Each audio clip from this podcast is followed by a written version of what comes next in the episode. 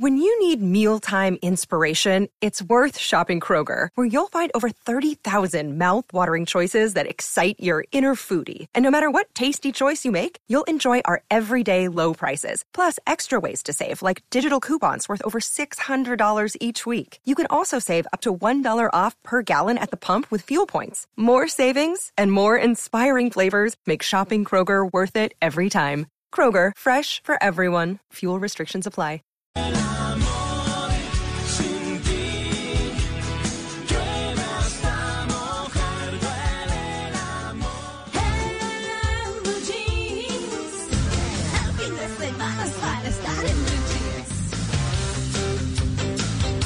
Sí, a las 8 y 37 minutos de la mañana vamos a arrancar con nuestro tema central que sí que es importante en estos días en que de pronto hemos tenido como más espacios, como más momentos para reflexionar, donde nos hemos puesto a decir, bueno, ¿y qué? ¿Sigo con esto? ¿No sigo con esto? ¿O vale la pena gastarle toda mi energía y mi tiempo a una situación que de pronto ni se va a mejorar y de pronto un resentimiento que nos tiene amarrados, enredados, sin poder avanzar, que nos afecta a nosotros, porque la persona por la que estamos amargados a lo mejor ya ni se acuerda, como dicen, le importa un pepino, y uno sí está, como dicen ahí, mordiéndose el codo, muriéndose de la rabia, llenándose de malas cosas, ¿y para qué? Pues para afectarse uno mismo. Así que hay que quitarse esas cosas de encima sin duda alguna. Así que hemos invitado a una gran, gran amiga de esta casa, además una de las 10 influenciadoras más importantes de habla hispana según, según LinkedIn o LinkedIn, como lo quieran llamar, es Silvia Ramírez, consultora de felicidad y personal branding, marca personal, es abogada de la Universidad del Rosario, ha realizado estudios de posgrado en programación neurolingüística e inteligencia, coaching y estrategias de aprendizaje para la formación de competencias en la gestión humana. Mejor dicho, Silvia es la más. Y Santanderia, además.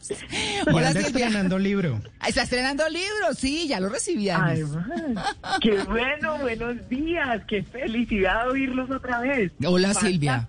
Sí, ¿cómo es que se llama el libro nuevo? Se llama Manifiesto de Felicidad. Bueno, fue hace una semana. Sí, fue hace una semana. Lo tengo y lo voy a empezar a leer. Eso sí, confieso que lo tengo ya ahí en mi mesita de noche. Pero Silvia. Una cosa muy importante es leerlo muy despacito. No se puede leer rápido. Toca despacito. Ahí vamos. Porque es demasiar mucho, me imagino. Eso.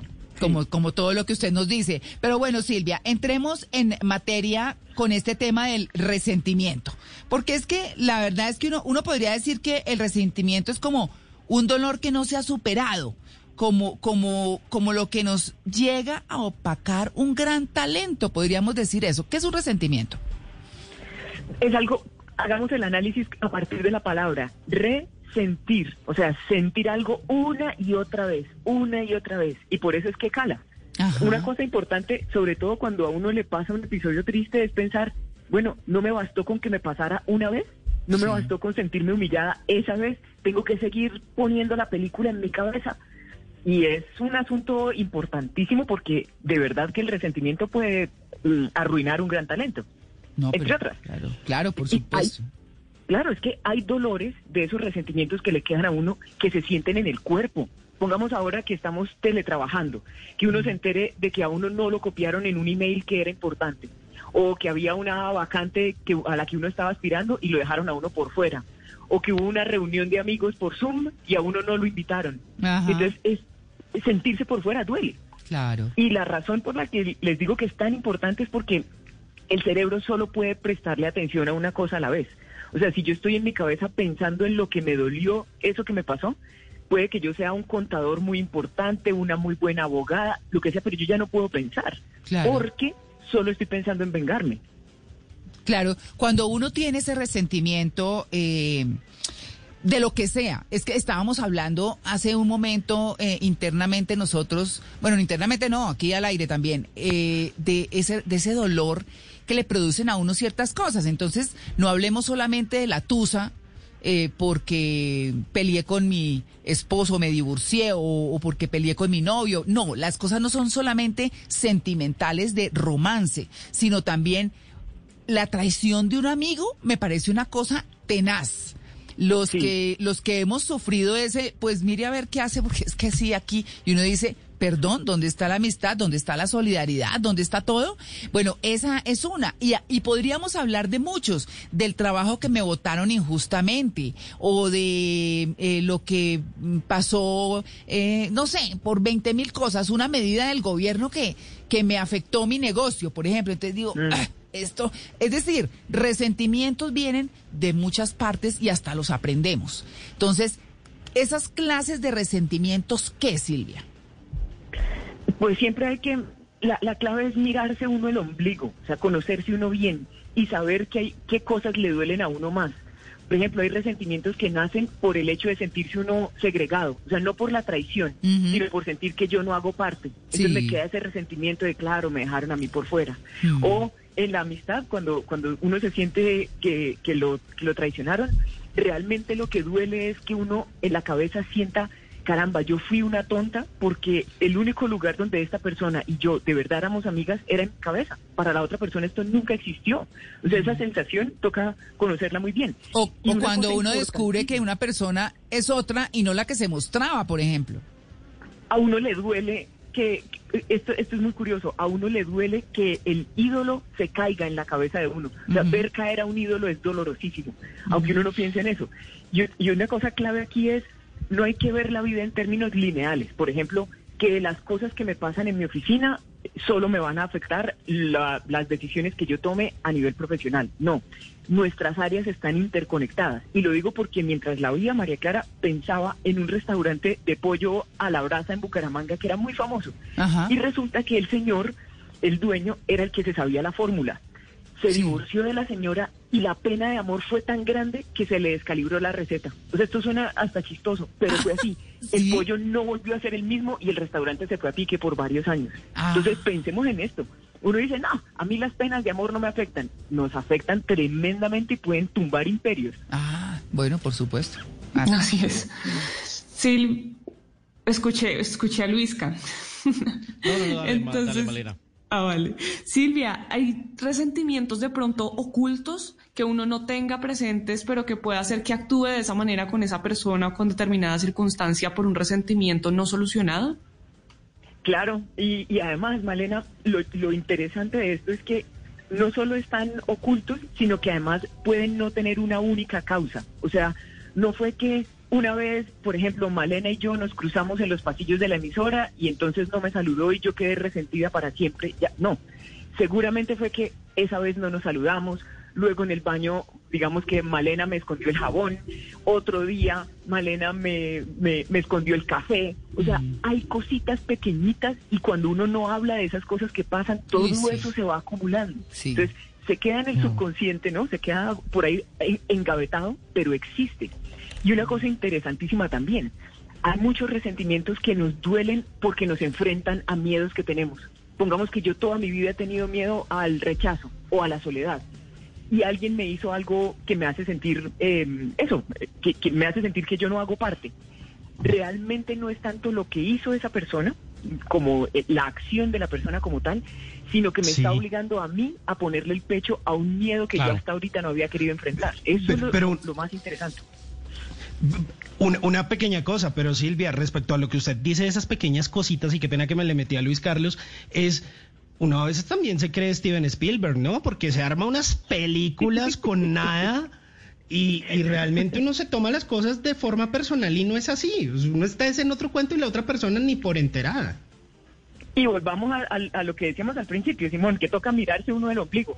Uno tiene que hacer un ejercicio de mucha honestidad y pensar, caramba, sí, yo reconozco que soy una persona que se, se empelicula muy fácil. Cuando uno ya sabe que es que uno es un empeliculador profesional, uno aprende a dudar de sus propios dolores. Y eso es definitivo para la supervivencia emocional. Que uno diga, caramba, si yo me lo estoy diciendo en la cabeza, me toca sospechar porque es que yo ya tengo fama conmigo. Eso es, sí, sí, sí. Sí.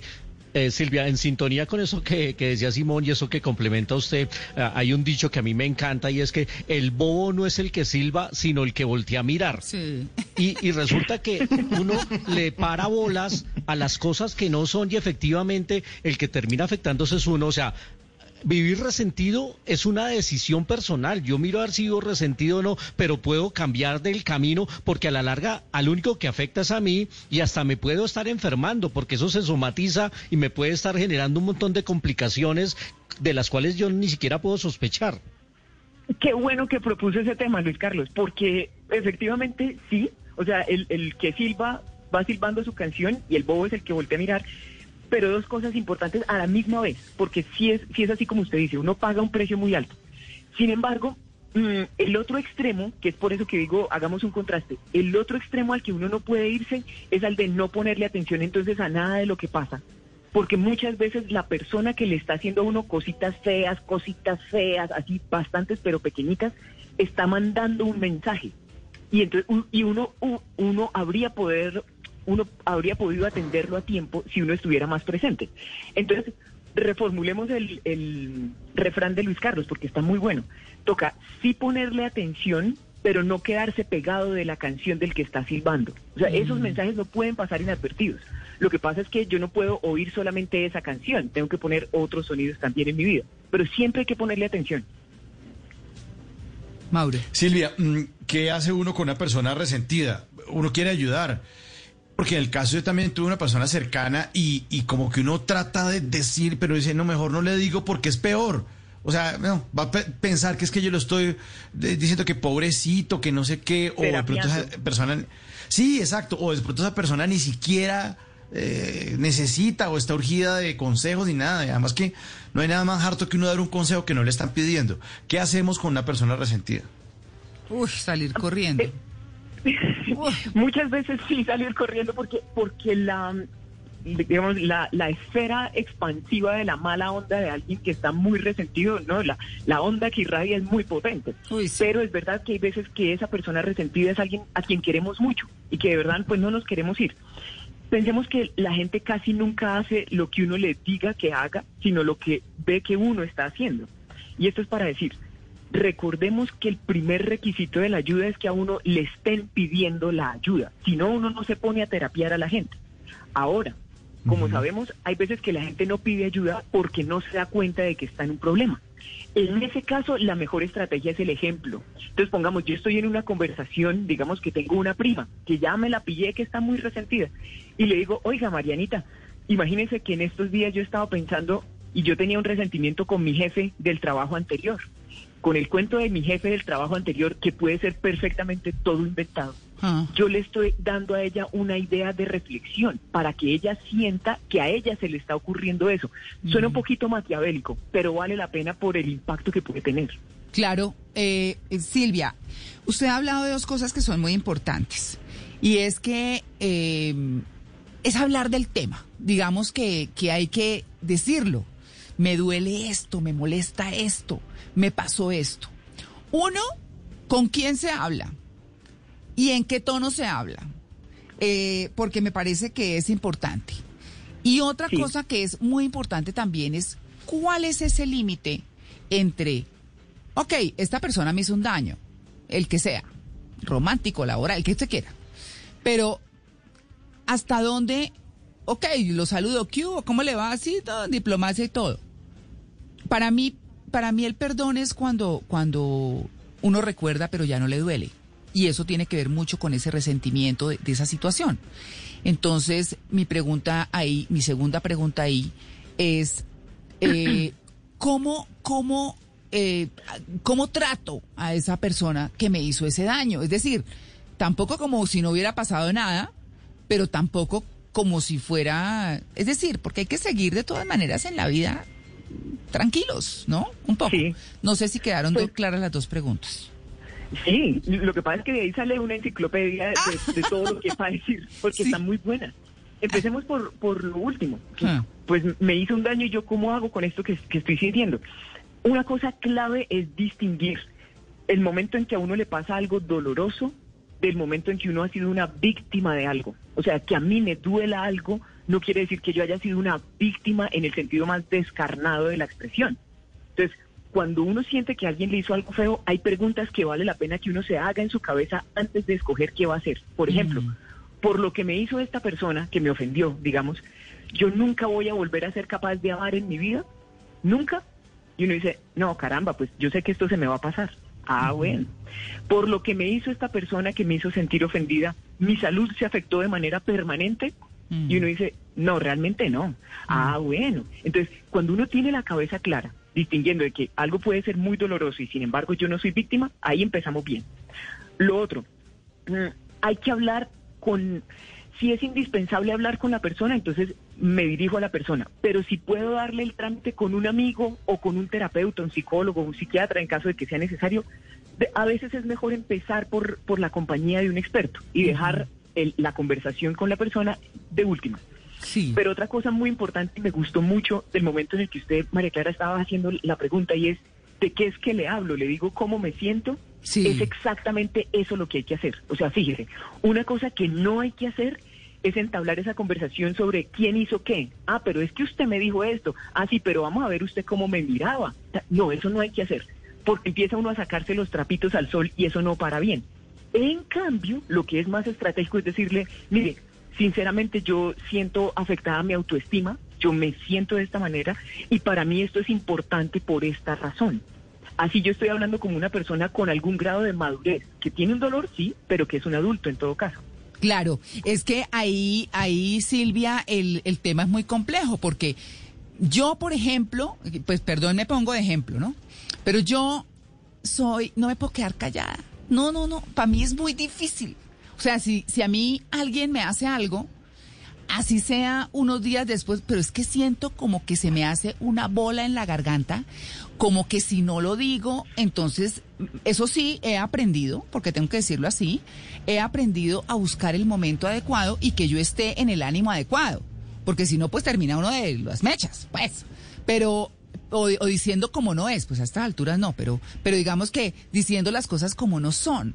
Entonces es muy complejo, mientras esos resentidos se guardan y están, como dicen, ruñendo en la cabeza y diciendo cosas y maquinando cosas y maquinando la venganza, una cosa hartísima, yo no puedo. O sea, es decir, yo, yo lo tengo que decir y me busco las formas y les he aprendido, tengo mentores en eso, ¿cómo lo digo? De hecho, por ejemplo, eh, yo tenía un jefe fantástico y maravilloso, que es el mejor jefe que he tenido en el mundo, que lo tuve en Bavaria, que es Javier Hoyos Arboleda.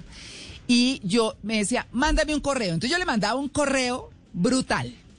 Y me decía, listo, ¿descansaste? Sí. Bueno, ahora escribe en los términos que ta, ta, ta, ta, ta. Y así lo hacía. Entonces se encuentra uno con personas que hasta le ayudan, ¿cierto? Pero, eso es muy estratégico. Claro. E, eso de, decir de verdad lo que, pero acordémonos, lo que uno sintió, no de quién hizo qué. Eso. Y, digo que es muy estratégico, entre otras, porque es que eso que estamos comentando aquí, curiosísimamente, es la base de la sensación de intimidad con una persona. Y, ¿y eso qué tiene que ver? Tiene todo que ver. Hmm. Si yo no soy capaz de decirle a la otra persona yo qué siento, yo nunca me voy a sentir realmente cercana a esa persona. Y esa persona, que también es un mamífero, un humano, tampoco se sentirá cercana a mí. Entonces, ojo aquí porque yo sé, especialmente las mujeres, señoras y señoritas, muchas veces nosotras tenemos un sentimiento difícil y en la cabeza pensamos, yo no voy a decir nada porque si yo le digo a mi amigo o a mi esposo o a mi novio, seguro me va a dejar, me, abandona, me echa, me termina. Aquí una pregunta, ¿Usted, señora o señorita, de verdad querría tener una relación donde usted sabe de antemano que usted nunca va a poder hablar de sus cosas? Ay, sí. Ojo.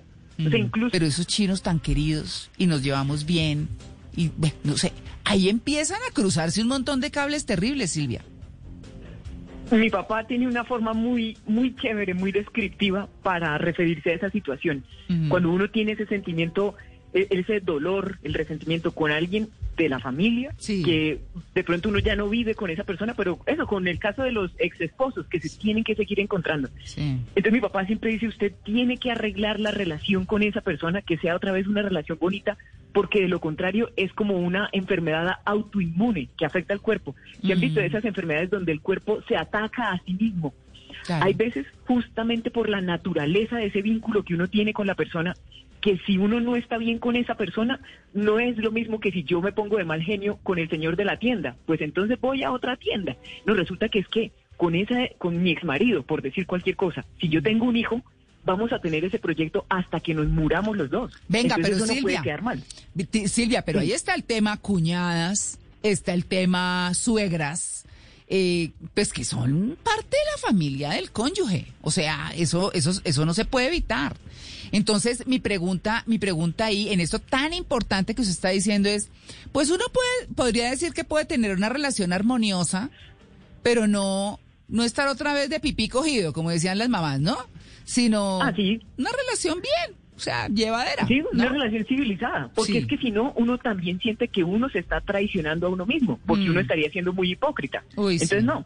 Mm. El, el cambio que hay que hacer en la percepción es el siguiente. No se trata de ser hipócritas, sino que se trata de ser estratégicos. Porque es que a la larga pensemos, uno dice, a ver, siempre en cualquier circunstancia uno tiene que preguntarse qué es lo importante aquí.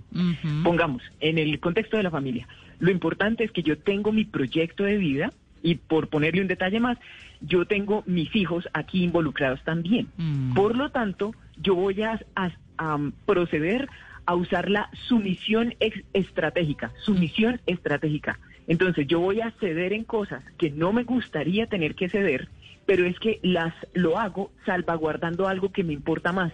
Por ejemplo, otros proyectos de vida que yo también tengo. Con lo cual, a la vieja yo le llevo la idea, le tomo el pelo, le hago un juguito, ahí ¿A la, la llevo vieja? tranquilita. Exacto, para Sí, que esté tranquila. sí. Yo no me involucro más de la cuenta. Por supuesto, no la voy a llamar para que sea mi confidente, pero tampoco le hago la vida imposible. So- pero, de nuevo, ¿por qué? Porque hay otra cosa que me importa más. Es Ajá, eso. Ajá. Claro, qué bien. Sí, Silvia, hemos hablado de resentimientos, digamos que cotidianos, puede ser del día a día, de la vida en sí misma, de los que no estamos exentos y que pueden ser bastante malucos, nos pueden causar malestar, pero hay unos resentimientos, digamos que mucho más grandes y difíciles de superar, como cuando se atenta contra el cuerpo de una persona, contra su integridad, etcétera. Estas personas que han, que han vivido experiencias, digamos que traumáticas y están resentidos con la sociedad, con alguien en particular, ¿cómo pueden superar lo que les sucedió?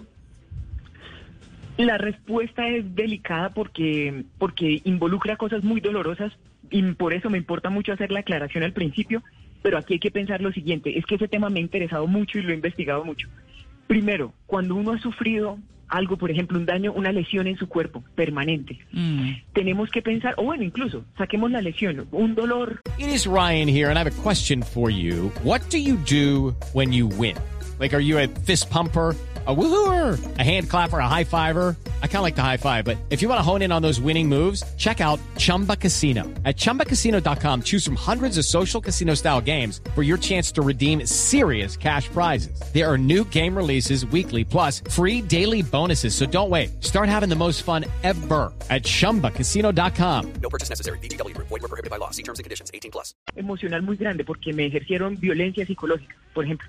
Lo primero es pensar, los seres humanos estamos diseñados para ser capaces de seguir adelante con nuestra vida.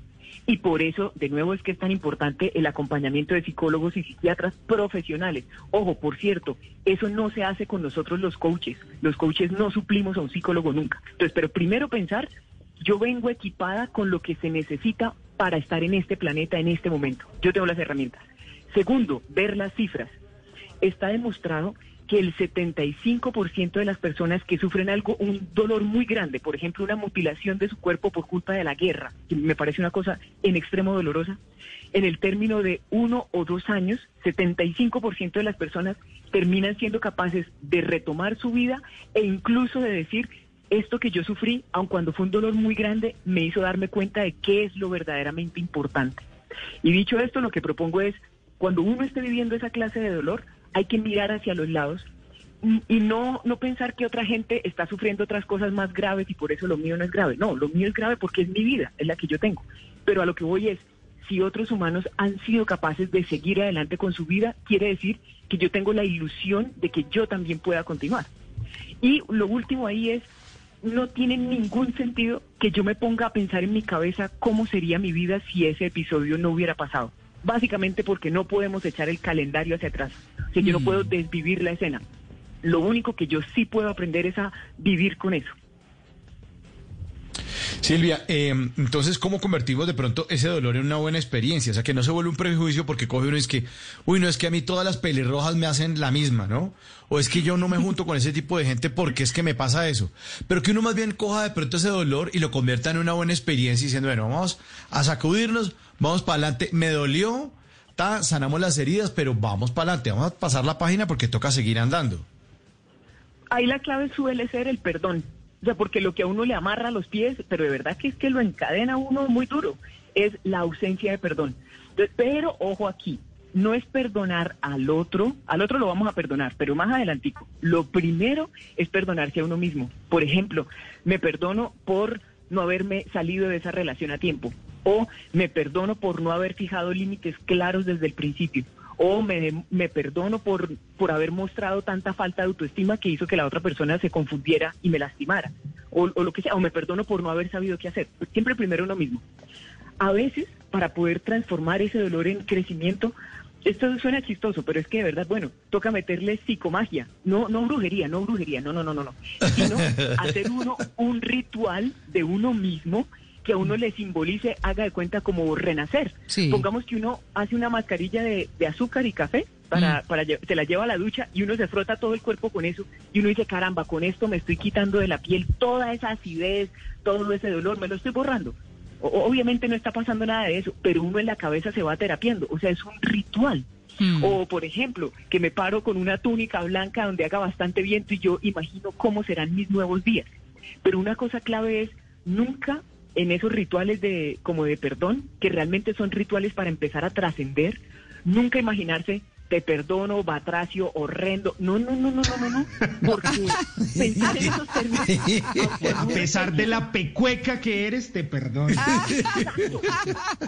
Rata inmunda, animal rastrero, la paqueta del mar. Eso es lo que no hay que hacer. Pero, Porque yo Silvia. quién quiero engañar, yo estoy perpetuando eso en mi cabeza. Ahí no hubo perdón. Claro. Es, cuidado con uno mismo. Ahí hay una cosa eh, que yo aprendí eh, de, como digo yo, de mi sensei que tengo en Caracol Televisión. Y es también escribir, que, bueno, lo que comenté antes, que era escribir un correo y decir hasta misa y luego sí, sentarme a hacer el, el oficial y el formal. Pero lo otro que aprendí es también a mano sentarse uno con una hoja y escribir todo lo que tenga que decirle a esa persona si no hay la posibilidad de hablar, porque a veces el resentimiento es contra alguien con quien no tenemos opción de hablar, o se murió, por ejemplo, o cosas por el estilo.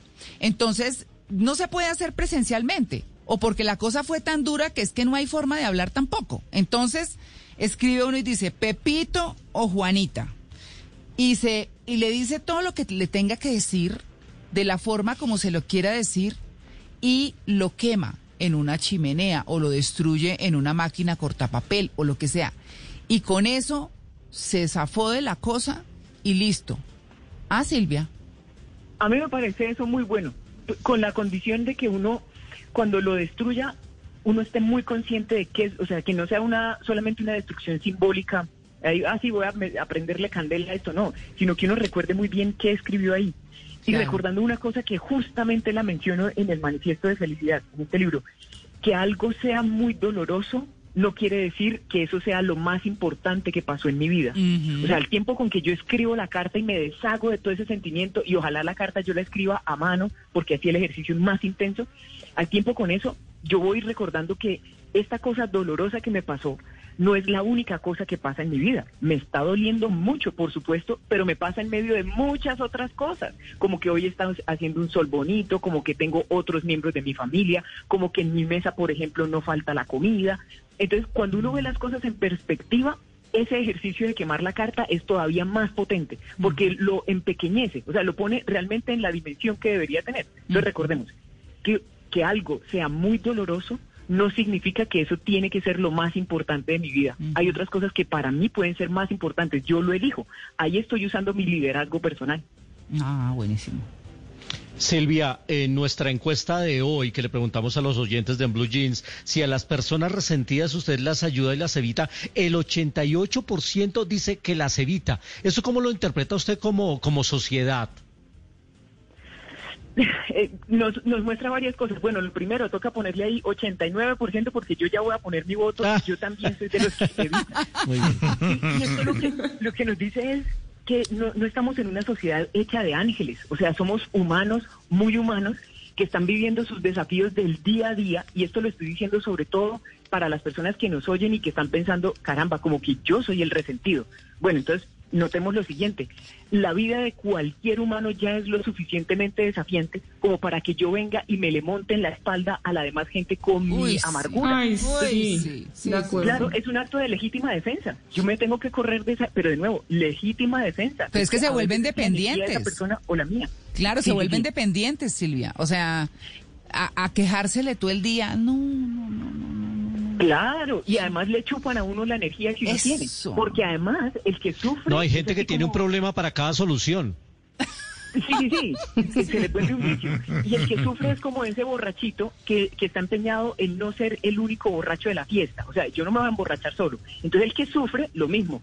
Viene uno y uno está contento porque tiene una camisa nueva, por ejemplo. Y de una vez le dice a uno, oiga, pero esta es como de promoción, ¿no? O alguna cosa para que uno tampoco pueda estar feliz. O sea, el resentido es demasiado difícil de lidiar. Uy, sí. Ento- ah, bueno, pero ahora, si alguien, incluso si no es una persona que yo quiero, sino un desconocido que me crucé en la fila del supermercado y nos pusimos a hablar, tiene ese sentimiento y me pide ayuda, o sea, si la persona dice, venga, ¿será que usted me puede escuchar? De verdad, yo con mucho gusto sí lo voy a escuchar. Claro. Pero porque esa persona, cuando tuvo esa iniciativa, me está mostrando que de verdad se quiere salir del problema. De lo contrario, a Claro. terapia gratis, no. No, no, no, no. Ay, sí, no, es que eso es muy complejo. Bueno, y además, entre otras cosas, pues también depende de quién se trate, como usted muy bien lo dice, Silvia. Y es, si es una persona querida, cercana, y de pronto le abre a uno su corazón y todo, y uno dice, bueno, pues entonces tal cosa, y si se le vuelve rezandero del tema, por lo menos en mi caso particular, digo, ¿sabe qué? Tome una decisión. Porque ¿qué más va a hacer?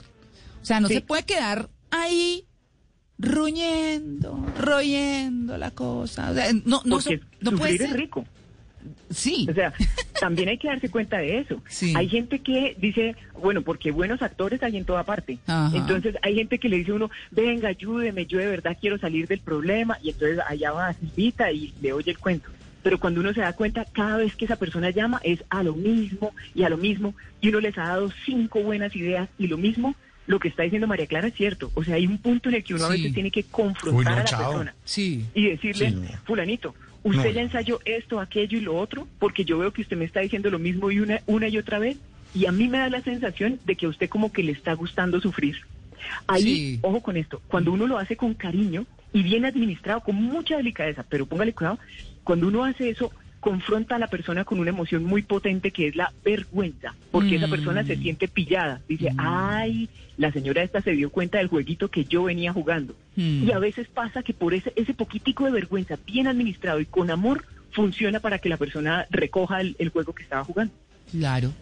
Pues bueno, ahí está el tema. Seguro que se nos quedaron muchas cosas. Seguro que por lo menos, que es nuestra intención, eh, le ayudamos a mirar cómo lidia con alguien o usted cayó en cuenta de que tiene un resentimiento por ahí guardado que no ha solucionado. En fin, de lo que se trata es de eso, de que las cosas que escuchan acá sean útiles y les sirvan para su vida. Silvia, eh, Silvia, antes de que nos vayamos, ¿el libro del manifiesto de felicidad se consigue que en todos lados?